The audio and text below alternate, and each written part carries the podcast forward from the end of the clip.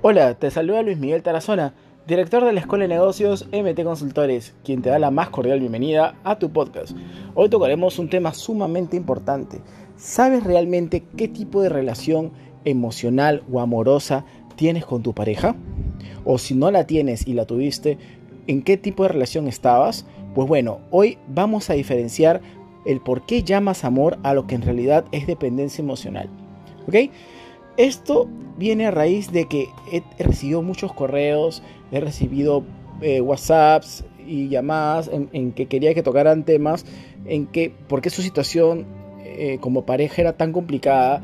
Si ella o él amaba tanto a la persona, sentía que de alguna forma u otra esta relación era sumamente tóxica. Entonces me pareció, me pareció importante recalcar este pequeño o breve resumen sobre realmente si lo que es amar a lo que es una dependencia emocional o apego emocional, ¿no? Es importante tener en cuenta que nuestras relaciones van a estar marcadas por nuestra infancia y el tipo de apego que se generó con nuestros cuidadores principales, o sea, los abuelos, los tíos, los padrinos, los padres, etc.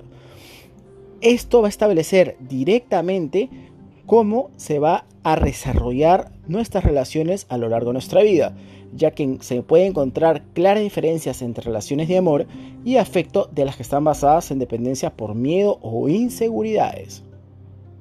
Si tienes pareja en este momento o, no, o, la has tenido, sería bueno que te centraras y te focalices en algunos detalles que voy a dar. ¿Sabrías diferenciar si lo que vives es amor o por el contrario, tu relación estaba basada en una dependencia emocional?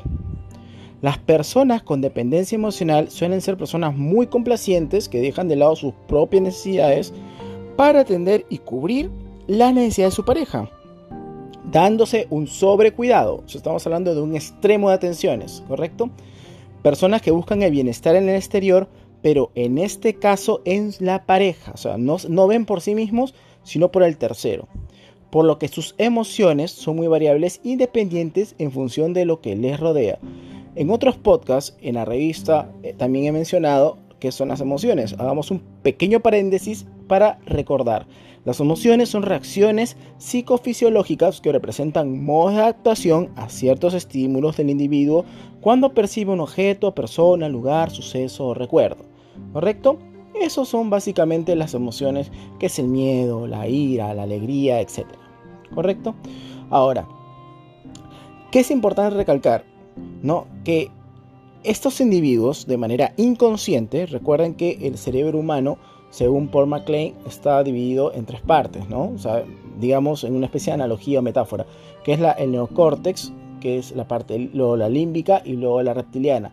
Pero el 85% de tus decisiones, o las decisiones en general, casi, que casi el 90%, son inconscientes y emocionales. Por eso que es importante recalcar también esta pequeña parte que eh, se los recuerdo, ¿no? Ahora, estas personas que les digo que de forma inconsciente van a buscar en su pareja aquellas carencias afectivas de la infancia. Son personas que presentan una gran desconfianza, miedo al abandono y a la soledad. En resumen de todo lo que les he indicado, tapan su malestar a través de la relación con otros. Pero ¿qué puede causar la dependencia? Hay que tener en cuenta que la relación con los progenitores en infancia, el vínculo tiene tres pilares básicos. Dotar de seguridad, permitir la exploración y dar calma y regular las emociones. Como, a través del vínculo, el futuro adulto va a adquirir seguridad y confianza en sí mismo, así como en el mundo que le rodea. Si por el contrario el vínculo no es seguro, aparecen ciertas inseguridades en la persona. Pueden ser personas que o bien vivieron un ambiente muy sobreprotector o en cambio se dice una situación de abandono donde los padres no estaban disponibles emocional o físicamente. Y se añade que siempre aparecerá el miedo y el sentimiento de peligro con las parejas que podamos tener. ¿Correcto? Entonces, ante este vínculo inseguro, el niño se va a adaptar al entorno que alivia su malestar y para obtener reconocimiento externo que necesita. Pero podemos ponerle fin a la dependencia, en primer lugar es importante identificar cómo nos encontramos en nuestra relación de pareja. Por favor, presten oído a lo que les voy a decir. ¿Me encuentro de esta forma porque hay problemas en la relación o está más relacionado conmigo mismo? Tienes que identificar ello.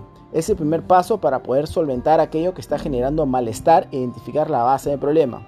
En caso de estar ante una relación de dependencia, es interesante acudir a un profesional y, y poder trabajar conjuntamente todo aquello que está generando el temor a la pérdida. Igualmente, se cree conveniente delimitar entre la pareja y uno mismo. Hay que dedicar tiempo en pareja, pero también tiempo individual. Tener alguna actividad que sea únicamente de uno mismo. No sé, ponte a leer, a escuchar música, a ver una serie, ¿no? Este, visitar a tus padres, sin necesidad de estar en compañía. O sea, en realidad el ser humano es social, pero siempre necesita su espacio. Por eso que es importante que las parejas tengan su espacio. O sea, eso de estar revisando celulares, este, quién te llamó, quién no te llamó, eso ya son sinónimos de, relaciones tóxicas. O sea, no es amor. O sea, hay que tener súper claro que no, es que yo tengo, que cuidarte del otro, de la otra. No, para eso somos adultos y nosotros sabemos cuidarnos nosotros mismos. Toda acción siempre tiene una repercusión, una consecuencia, pero eso es responsabilidad de cada quien. ¿correcto? Una cosa es cuidar, sabes que estás enfermo, yo te, yo, yo te puedo comprar tus medicamentos, puedo, eh, prepararte una sopa caliente para la fiebre, eso es cuidar, ¿me entienden? Pero no estar eh, revisando correos o viendo los WhatsApp, eso no, si una persona hace eso, definitivamente se encuentra en una situación de dependencia emocional en realidad, ¿no? Entonces, eh, ¿qué, más, ¿qué más les puedo decir al respecto? ¿No? Eh, que hay que dar espacio a la pareja, entender que es algo necesario y sano, ¿no? Para que, la, para que sí pueda funcionar mejor, ¿no? Es importante tener en cuenta que antes de convivir en pareja, somos y estamos nosotros. Por eso se dice, ámate a ti mismo para saber amar al resto, ¿no? O sea, eso es importante que te, que te sepas querer para que aprendas a querer.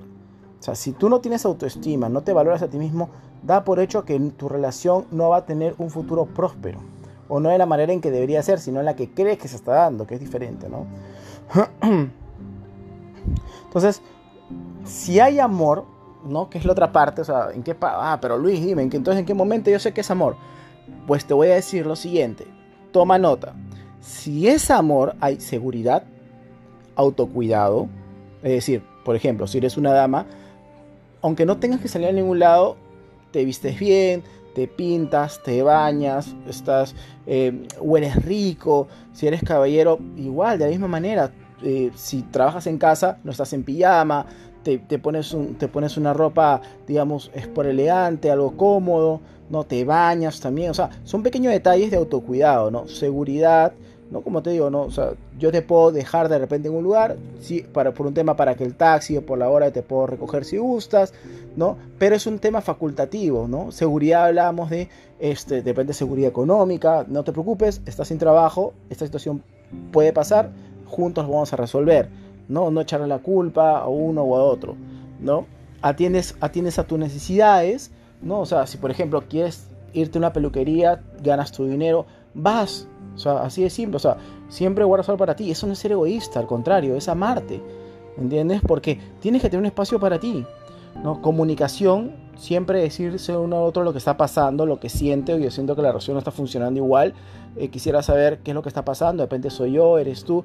Pero ser entrar en detalle hasta el origen, o sea, no dejar palabras abiertas como tú ya no me amas como antes y la otra persona, o sea, qué cosas haría o qué cosas podría hacer para que ella puede, él puede entender realmente qué es amar para ella, porque para ella amar puede ser de repente que juntos vayan al cine todos los martes, ¿no? Y él piensa que es dejarle rosa los jueves. Entonces son dos conceptos diferentes, cada quien tiene un concepto eh, diferenciado y es bueno que se comuniquen. esas cositas tan pequeñas te permiten tener una relación más sana, ¿no? Confianza, respeto, igualdad, tiempo individual. ¿No? Es importante que no se haga perder el tiempo el uno al otro. O sea, si ya no hay amor, si ya consideras que las cosas no funcionan, dilas, conversalas, porque creo que nadie tiene derecho a quitarle el tiempo a nadie. El tiempo es algo muy valioso que nadie va a recuperar. ¿Me entienden? Entonces, y por ejemplo, si hay dependencia emocional, tienes necesidad de sentirte cuidado por la otra parte. O sea, te, te engríes, no te victimizas, sufres por la otra persona ¿no? Este, y en realidad no, no debería ser así, ¿me entiendes? Sientes miedo al abandono, soledad, rechazo, o sea, eh, usas constantemente el chantaje emocional, ¿no? Para que no, para que no te deje, me voy estoy enfermo sin ti, cosas, palabras así, el, mismo tono de voz, el, el lenguaje no verbal, dicen mucho de esa persona, ¿no? Hay un cuidado excesivo hacia la pareja, ¿no? O sea, tú te descuidas, por ejemplo, ¿no? Y la, y la otra persona haces de todo, o sea, le cocinas, ves por los hijos, eh, haces, limpias la casa y en realidad es un trabajo compartido, un trabajo en equipo, o sea, no puedes eh, pensar que tú vas a hacer todo solo o sola, ¿no? Porque sea tanto también por el lado masculino, ¿no? Dejas de lado tus propias necesidades, o sea, quieres estudiar, dices, no, no puedo estudiar porque no hay quien cuida a los niños, él tiene que, quedarse en la casa, o, él, él, me ama de esa manera, y creas excusas, ¿no?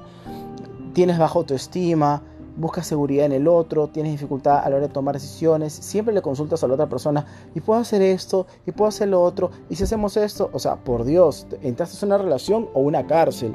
O sea, es importante recalcar eso. Entonces, con los, con los pequeños detalles que le he dado en, lo que es amor y lo que es eh, el, tema de apego eh, emocional, por favor, úsenlo.